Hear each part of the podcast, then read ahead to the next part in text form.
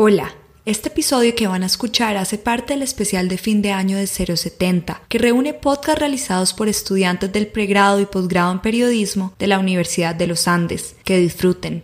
Entonces, como que el pensamiento de que soy, bueno, de que voy a parecer una mediocre, de que no voy a poder cumplir con los deadlines, es como lo que me agobia y es como lo que siempre es la causa de mis ataques de pánico en la virtualidad. Con la pandemia se transformaron muchas vidas, muchas experiencias. Algunos fueron víctimas de esta metamorfosis diaria, ya sea en su trabajo, en sus relaciones personales o en su estudio. Hay quienes siguen luchando por su supervivencia en este camino que significó el final para algunos. Pero casi siempre estos casos de subsistencia se presentan en el silencio. Se manifiestan de muchas formas en algunos cuerpos. Y justo cuando parece que todas las cartas están contra ti, te tienes que mantener en el sendero. Tienes que intentar tomar las riendas de situaciones que parecen indomables, cuando incluso tu cabeza está en tu contra y no eres capaz de controlar cómo sentirte porque sabes que aún hay cosas por venir. Porque yo siempre trasnocho, como les digo, salgo a las 11 y me quedo a eso de las 2 de la mañana. Si yo me levanto a las 5, pues no voy a dormir nada. Entonces siempre prefiero levantarme a las 7. Y a veces siento que eso es una decisión mediocre, como, uy, vas a dormir cuatro horas, ¿por qué? Pero pues es salud. Ella es Juana, una estudiante universitaria de ciencias que va en su séptimo semestre. Como muchos otros, se ve obligada a estudiar y trabajar al mismo tiempo, ya que sus fuentes de ingresos se acabaron con la cuarentena y tuvo que seguir estudiando porque, de no hacerlo, perdería el seguro de estudio que le financia la carrera. Todo esto se convirtió en un factor de ansiedad que la hizo volver a sus crisis de estrés postraumático, trastorno que le diagnosticaron cuando tenía tan solo 8 años. Cuando estaba pequeña sí sufría mucho más por eso, o sea, como en la época entre mis 8 y mis 12 años, digamos que fue cuando estuvo más grave. Yo cuando estaba pequeña me, me rascaba las manos, cuando me daba estrés me, me arrancaba el pelo y no era muy consciente de lo que eso significaba. O sea, yo a mí no me habían dicho que yo tenía era estrés postraumático, sino que pues después cuando empecé a ir a terapia fue que me volví un poco más consciente y bueno, así lo pude controlar. Juana sufrió un evento de gran impacto que ocasionó su estrés postraumático y generó diferentes consecuencias en su niñez, tales como ansiedad, daño físico y problemas asociados a la socialización. Hay que saber que hay ataques que son notables, así como cuando uno es consciente de que uno está sufriendo, digamos, un, estrés muy grande y soy consciente de que me estoy arrancando la carne de las manos, sí. Em, pero hay otras veces donde uno no es consciente y solamente lo sigue haciendo y lo sigue haciendo hasta que, digamos, yo le llamo crisis cuando ya me pongo a llorar y soy consciente y como que me detengo y como que no hago nada, o sea, necesito un momento para respirar, pero como que soy consciente de que como que voy pasando por un momento de estrés.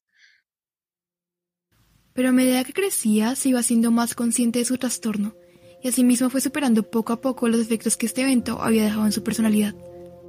Fue así como se transformó por completo y hasta hacía relativamente poco su vida había tomado un tinte completamente distinto y lleno de color. Como que el año pasado fue un muy buen año para mí. como que puedo decir que alcancé mi high, mi highest high. Sin embargo, desde el inicio de este encierro las cosas empezaron a tornarse grises. Ahora, con todo lo que está pasando, después de casi que 5, 7 años de nunca de, digamos, no, haberme sentido como con esos niveles de estrés, ya otra vez volví y he vuelto a tener, digamos, esas crisis que no me daban hace muchísimo tiempo. Empecé otra vez de nuevo a comerme las uñas, que no me las comía hace muchísimo. Me empecé otra vez a, a rascar las manos cuando me da estrés, empecé a temblar otra vez. Y ahora yo no quiero que nadie me vea así tampoco. Porque no, pues claro, o sea, la persona que siempre salía, que siempre estaba en todos los planes, que siempre estaba en la primera fila de la clase y estar ahora así como... Para entender mejor este tema, hablamos con Diana María Gudelo, psicóloga y doctora en psicología clínica de la salud. El estrés postraumático es un trastorno dentro del grupo de los que se llaman trastornos de ansiedad. Se producen después de que una persona ha experimentado eh, un evento con alto potencial de impacto y que por ende llamamos un evento traumático. Como Juana sabía que tenía que estudiar y trabajar ese semestre, antes del inicio de las clases les mandó un correo a sus profesores. En este les comentó su situación y les pidió comprensión, pues lo más probable era que no pudiera asistir a la mayoría de sesiones. Y entonces yo trabajé todas las vacaciones y apenas antes de yo entrar, pues yo muy responsablemente hice dos cosas. La primera fue enviarle mi horario a mi trabajo para que por favor me lo pudieran organizar con la universidad. La segunda fue enviarle un correo a todos mis profesores sin excusa para pues contarles mi situación, como hola, en este momento estoy obligada a trabajar y obligada a estudiar Em, les pedí a todos mucha paciencia conmigo, les pedí que por favor pudiéramos acomodar la metodología em, y que por favor me tuvieran paciencia, pues porque también vivo en un hogar con niños, en un lugar que pues también sostiene a otras eh, tres personas que estudian. Entonces, pues un internet para cargar cuatro personas que no están recibiendo un ingreso fijo, pues obviamente no. y aunque algunos maestros mostraron su apoyo, otros no. A continuación, el correo respuesta de uno de ellos. Mira, no es ideal que falte esa clase, son muy importantes y no vas a conseguir la información de ahí en ningún otro lado. No te puedo ayudar con supletorios tampoco porque el trabajo no es una excusa válida y a pesar de que puedas comprobar que trabajas, no está en el reglamento de la universidad. Mi consejo, asiste a clase. Un saludo y es que a veces la empatía no está contemplada en los reglamentos. El caso de Juana no es aislado. Por redes han estado difundiendo videos e historias que muestran la falta de comprensión de algunos profesores en esta situación que nos ha afectado de alguna forma a todos. Pasa que en cuarentena hay muchos que han visto derrumbarse ante sus ojos progresos de lo que habían construido, estudiantes cuyo rendimiento y estado anímico ha bajado, personas cuya salud mental ha empeorado o vuelto a su punto más bajo. Y luego de esto, en algún punto, el progreso de Juana se volvió a ver afectado como que siento que estoy empezando de ceros otra vez, eh, como en, en un lugar donde ya creí que mi proceso había terminado y ya como el sistema que yo había construido para que se acabara la ansiedad, pues se cayó. Con este retroceso sus crisis de ansiedad regresaron. La más reciente fue luego de que su tía se accidentó. Tuvo que llevarla al hospital y como estudiante responsable no podía dejar de pensar en sus entregas y laboratorios pendientes. Pues el ciclo normal que pasa es que empiezo a pensar en las cosas que tengo que hacer o en las cosas que me estresan. Entonces, eso siempre es lo que lo detona, como el, estrés de saber que tengo cosas que hacer y que por algo de fuerza mayor no las puedo hacer. Porque en mi caso puedo decir que siempre es por algo, es por algo que no puedo controlar. Y eso es lo que más me frustra, porque muchos profesores creen que uno no hace las cosas porque uno no quiere y porque quiere estar acostado viendo Netflix, pero muchas veces ese no es el caso.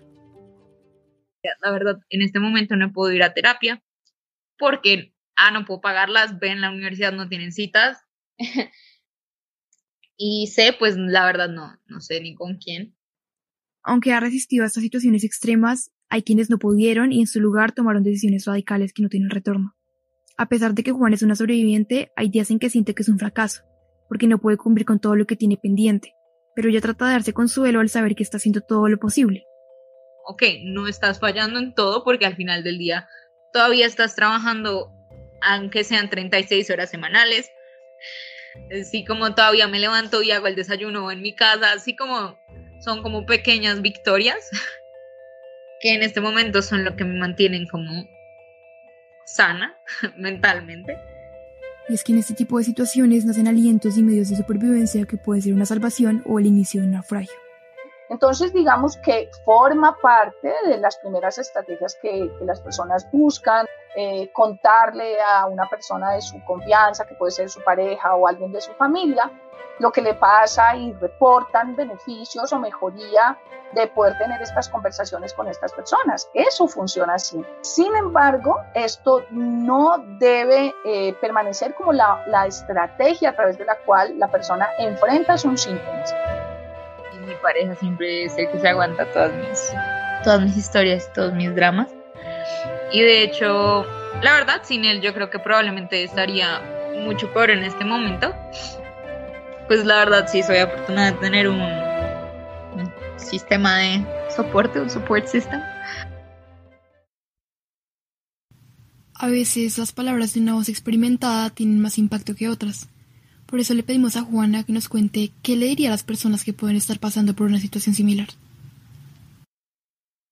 Si alguien que está escuchando esto está pasando por un mal momento o se está recuperando de un trastorno mental, el que sea, lo único que le puedo decir es que la recuperación no es una línea recta y que no todos los días tenemos que ser mejor que ayer. A veces necesitamos devolvernos en nuestro proceso para recordar por qué nos tenemos que recuperar. Y yo he pasado por eso, todos hemos pasado por eso y no está mal, nos hace humanos.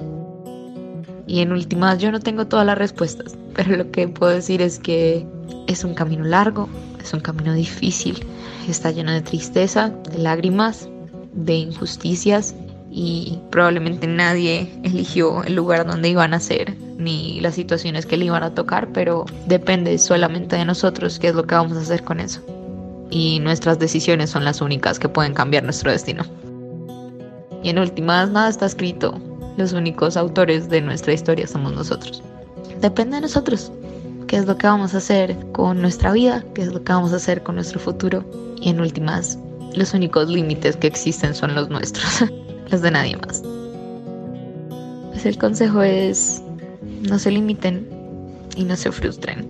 Llorar no está mal y retroceder tampoco. Lo importante es siempre tener presente que la meta es más que el hoy.